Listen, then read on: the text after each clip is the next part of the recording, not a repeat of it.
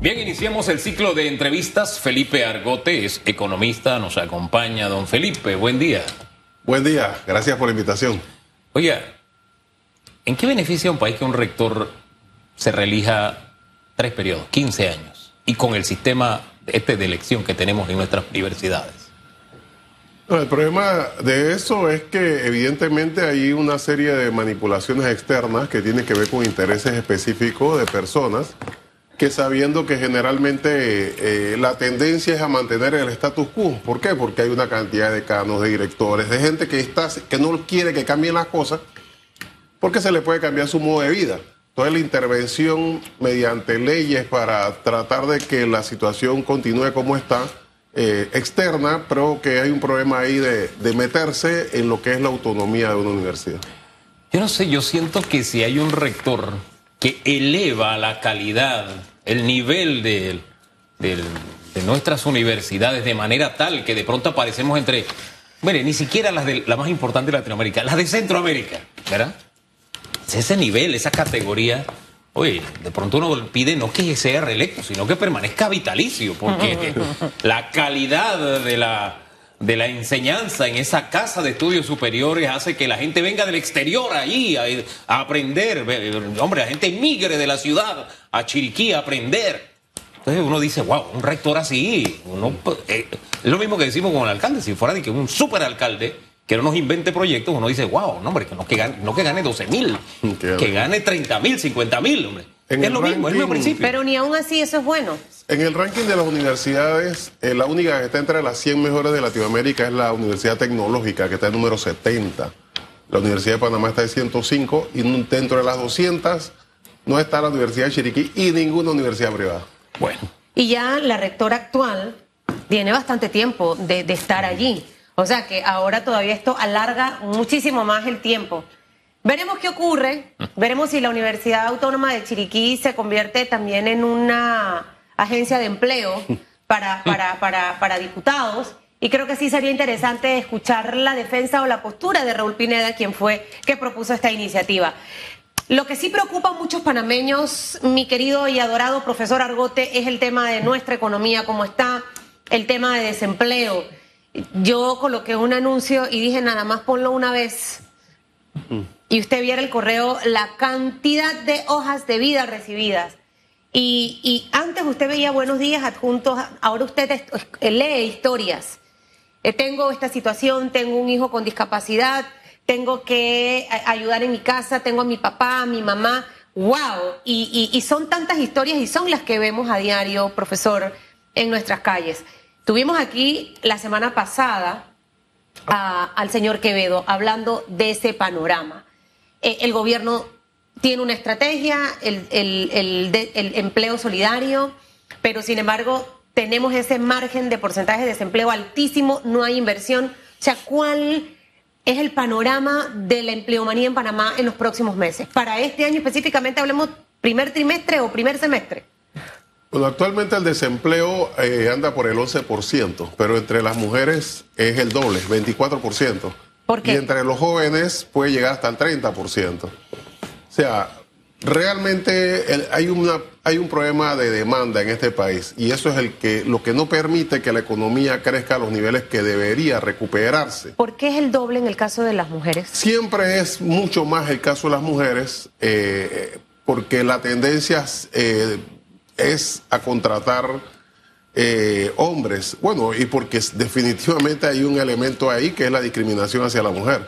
Eh, tú puedes ver la foto de la, de la junta directiva del canal. A pesar de que la mayor parte de las graduaciones en todas las universidades son de mujeres, tú puedes ver que ahí de, los que están en la foto solamente hay una mujer. Eh, entonces hay una tendencia efectivamente a contratar más hombres que mujeres, eso es un análisis aparte.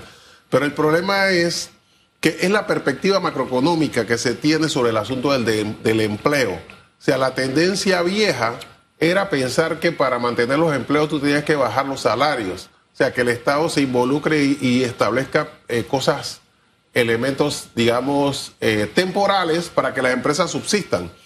Realmente esa no es la tendencia moderna. La tendencia es que haya buenos salarios, Porque al tener buenos salarios, tú vas al restaurante y vas al cine, entonces creas nuevos empleos porque tienes poder adquisitivo. En cambio, si tú tienes solamente para comer, el único que se beneficia es el supermercado o la tienda. Entonces, por eso, eh, pero los empleos no se van a crear solamente porque querramos crearlo. Ahí es donde el Estado interviene creando empleos mediante inversión. Queremos entrar ahí porque ese es lo espeso del chicheme realmente. Pero antes, un detallito. ¿Esa cifra de 11% de desempleo es real? O sea, porque si uno no tiene de verdad una radiografía correcta del problema, la solución nunca va a ser suficiente. esta medición tiene sus, sus detalles, que yo prefiero que usted lo, lo dé a conocer. Sí, claro. Eh, hay, hay un problema ahí de, de, las mediciones, pero nosotros los economistas lo que vemos es tendencia, porque la metodología puede cambiar y entonces hacerte creer que hay menos. Efectivamente, de ese desempleo, por ejemplo, de los empleados, la mitad es informal. Entonces, cuando tú eh, pones como que ya estás empleado, solamente comparate detrás de una pila de guineo, ya tú eres un empleado. Realmente no eres un empleado, eres un sobreviviente. O cuando el Estado, como yo digo, fomenta lo que ahora son los nuevos diablos rojos, que son los que andan en las motos, entre los carros metiéndose porque ellos ganan por destajo. Ellos dicen que son sus socios, pero no son socios, son sus empleados que no ganan décimos, no ganan, eh, eh, no pagan seguro social, no tienen derecho a vacaciones entonces, ese tipo de empleos supuestamente que son eh, informales o que son socios, es falso, porque al final esa gente cuando ya no pueda montarse en la moto, le vamos a tener que pagar 120 a los 60 o a los 65 porque no han pagado seguro social. Entonces, si está fomentando la informalidad, luego dices que se están creando empleos informales. No es que se están creando, es que el Estado está fomentando la informalidad creando ese tipo de relaciones laborales en donde supuestamente tú eres socio, pero no eres ningún socio, tú eres un empleado que no cobra eh, ni siquiera vacaciones. claro, las metodologías de medida pueden variar. Siempre y cuando la metodología sea la misma, nosotros lo que tratamos es de ver tendencia, porque si ahora es 11 y antes era 5, puede ser que antes realmente era 10 y ahora 20, pero al final la relación es la misma. Ahora, Depende de la metodología, porque si yo uso la metodología correcta, puedo tener una tendencia engañosa. ¿eh? Y aquí hay un detalle con aquellos que no cuentan porque no tienen empleo, pero no están buscando. Entonces es una especie rara también. A mí me parece que eso de alguna forma contamina los resultados, ¿usted no? Por supuesto que lo contamina. Y realmente eh, tiene implicaciones prácticas. Porque si tú tienes un 50% de los que están trabajando y le dice que son eh, trabajadores informales, eso tiene una implicación sobre el seguro social, tiene una implicación sobre las jubilaciones, tiene una implicación sobre el sistema en su conjunto. Entonces, por supuesto que tiene un efecto, pero como digo, nosotros medimos tendencia y la tendencia eh, demuestra que a pesar de que se ha bajado el nivel de desempleo con respecto a la pandemia, lo cierto es que tenemos niveles de desempleo que son casi el doble de lo que eran antes, lo cual no corresponde con el supuesto crecimiento o recuperación de la economía. Bien, esa es nuestra realidad, esa es la tendencia. ¿Estamos haciendo lo correcto como país para atraer inversiones? Bueno, ese es el otro elemento. O sea, en realidad los inversionistas no llegan a países que están quebrados o que, no estamos quebrados. Nosotros somos una economía con mucha perspectiva. Eso hay que decirlo muy claro independientemente de todo porque todo es proporcional. No nos comparemos con países que están hechos un desastre como Venezuela o como Colombia.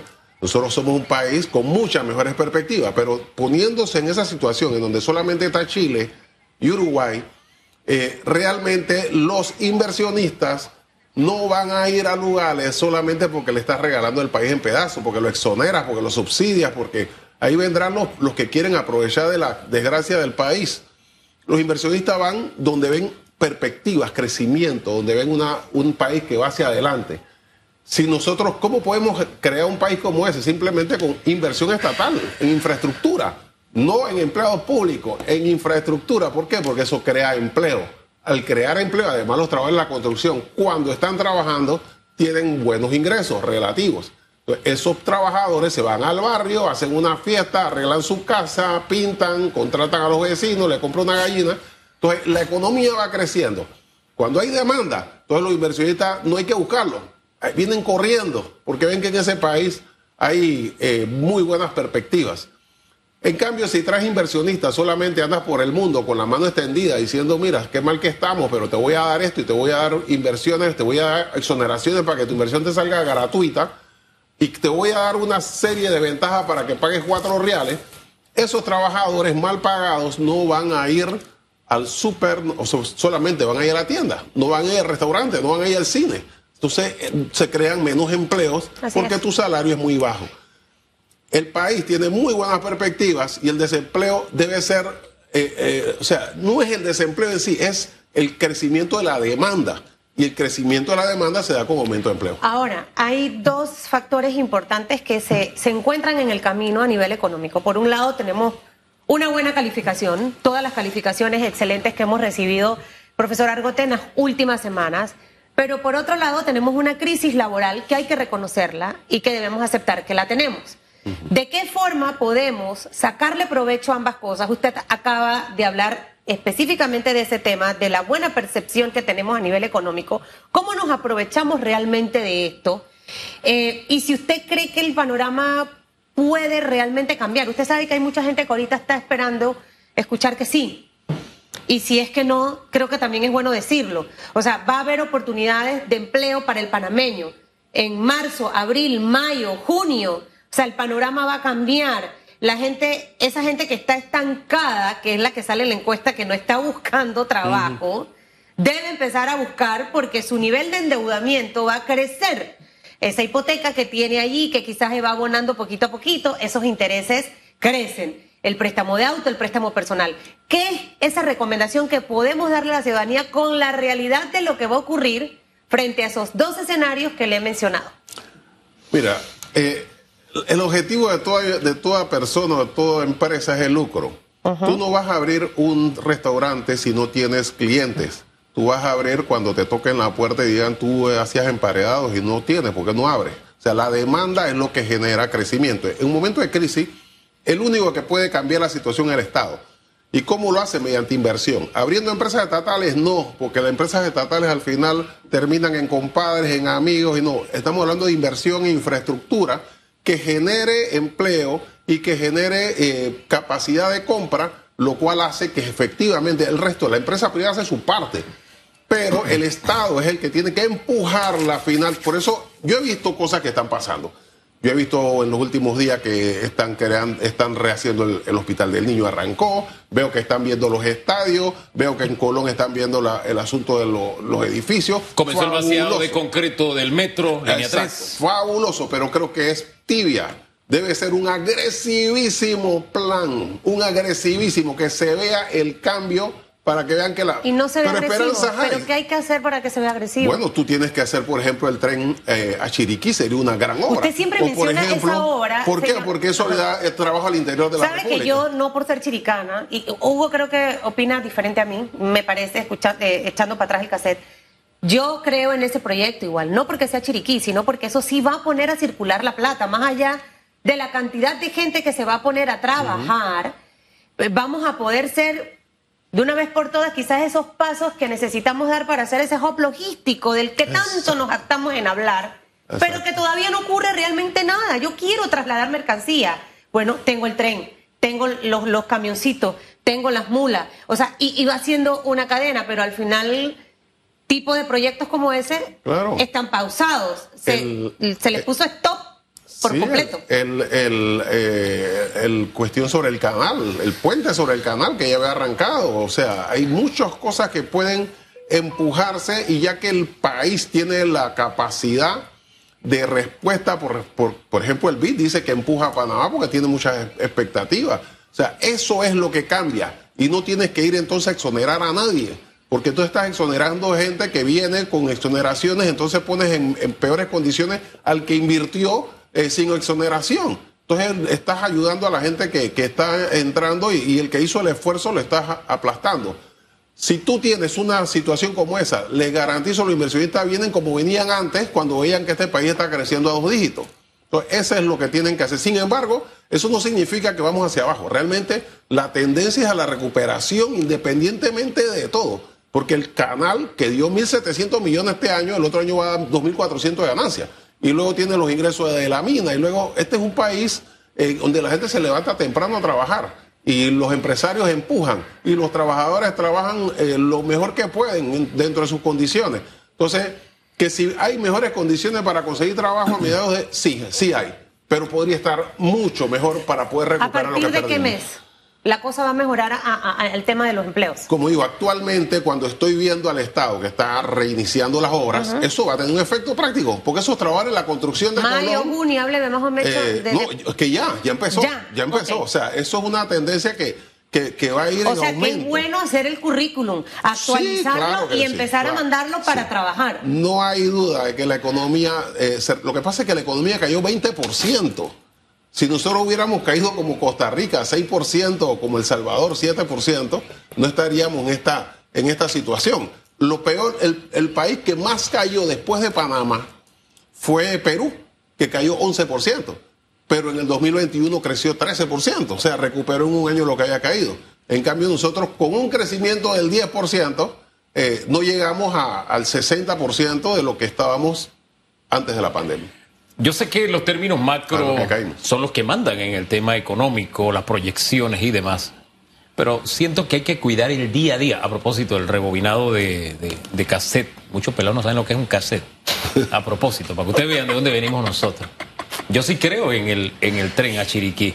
Y creo en un tren a Centroamérica. Creo en ese proyecto que comenzó Belisario Porras, que quería unir al país. ¿Por qué? Usted va a las grandes ciudades y usted encuentra en el mercado productos frescos del día en grandes ciudades, cosa que no pasa en Chiriquí. No porque hay una cadena de frío, sino porque hay toda una logística para que eh, usted pueda consumir el producto del campo. Y eso es economía. Eso es economía. Pero usted los transporta a través de trenes. Claro, aquí hay muchos intereses para que esas cosas no pasen y se postergue esa unificación nacional y podamos tener acceso a, a ese tipo de alimentos.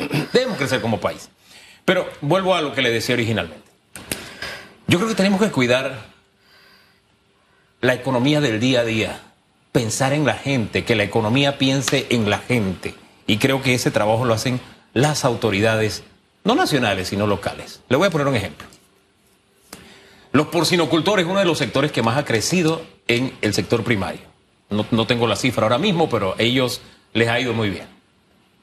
¿Qué ocurre? Vendían en el mercadito Neri a la semana dos mil libras de cerdo. Dos mil libras pero vienen y le ponen un estacionamiento a la gente que tiene que pagar y caro. ¿Qué dice la gente? Lo que yo me voy a ahorrar viniendo de mi casa al mercadito Neri, Lo se lo dejo a, a la empresa del estacionamiento. Yo le digo en lo personal, yo me estaciono en, el- en la última playa de estacionamientos de la cinta costera y camino hasta el San Francisco Neri, porque me parece injusto que se haya hecho eso. Que además hayan construido una obra con nuestra plata para que una empresa haga plata Negocio. con mi inversión. Eso no me parece correcto. Pero más allá de eso, fíjese los detalles. Ahí pierde el que tiene el puestito en el mercado. Allí pierde el que transportaba al que venía a comprar, pierde el- el que vendía la gasolina, pierde toda, toda esa pérdida porque se toman decisiones sin pensar en la gente. En un tema como el mercadito Neri. Y siento que si la economía pensara, fuera hecha pensando en la gente y en su día a día, tendríamos un mejor día, un mejor país. Pero todo esto nos conduce a hablar de ese día a día, por ejemplo, del asegurado. Usted dirá que tiene que ver el seguro con la economía. Creo que tiene que ver todo. Porque si no le metemos la mano al seguro, este es un enfermo que todo el mundo está diciendo, ¡ay, se está muriendo! ¡Ey, sí se está muriendo! Y lo estamos viendo morirse. ¿Podemos seguir con esa actitud? Mira, eh, no vamos a avanzar si no nos percatamos de que el problema del seguro social es un problema sistémico. O sea, si insistimos en verlo como si fuera un ahorro de Navidad, en donde tú pones plata y al final de diciembre tienes que sacar lo que pusiste, no te das cuenta que hay problemas, eh, que aquí, por ejemplo, no existe tal cosa como edad de jubilación. O sea, tú tienes la edad de jubilación y recibes un cheque y al día siguiente vas a trabajar normalmente. Entonces no existe una edad de jubilación, lo que existe es la edad en que tú recibes un cheque del Seguro Social. Cuando en todas partes debe ser un sistema en donde el retiro, en la jubilación es un retiro cuando te vas, pero para irte tienes que tener un ingreso suficiente y con la garantía de que va a subir o se va a ajustar en un tiempo perentorio, porque si no cada día tú ganas menos y te conviertes en pobre. Miren lo que pasa, un solo ejemplo. Si tú eres un educador, una educadora que te jubilaste hace 10 años, eh, pero sabías que iban a aumentarte el salario. Cuando te jubilaste ganabas 600 dólares, así que tienes 400 dólares de jubilación. Hoy ganas 1800 porque te aumentaron a los ajustes.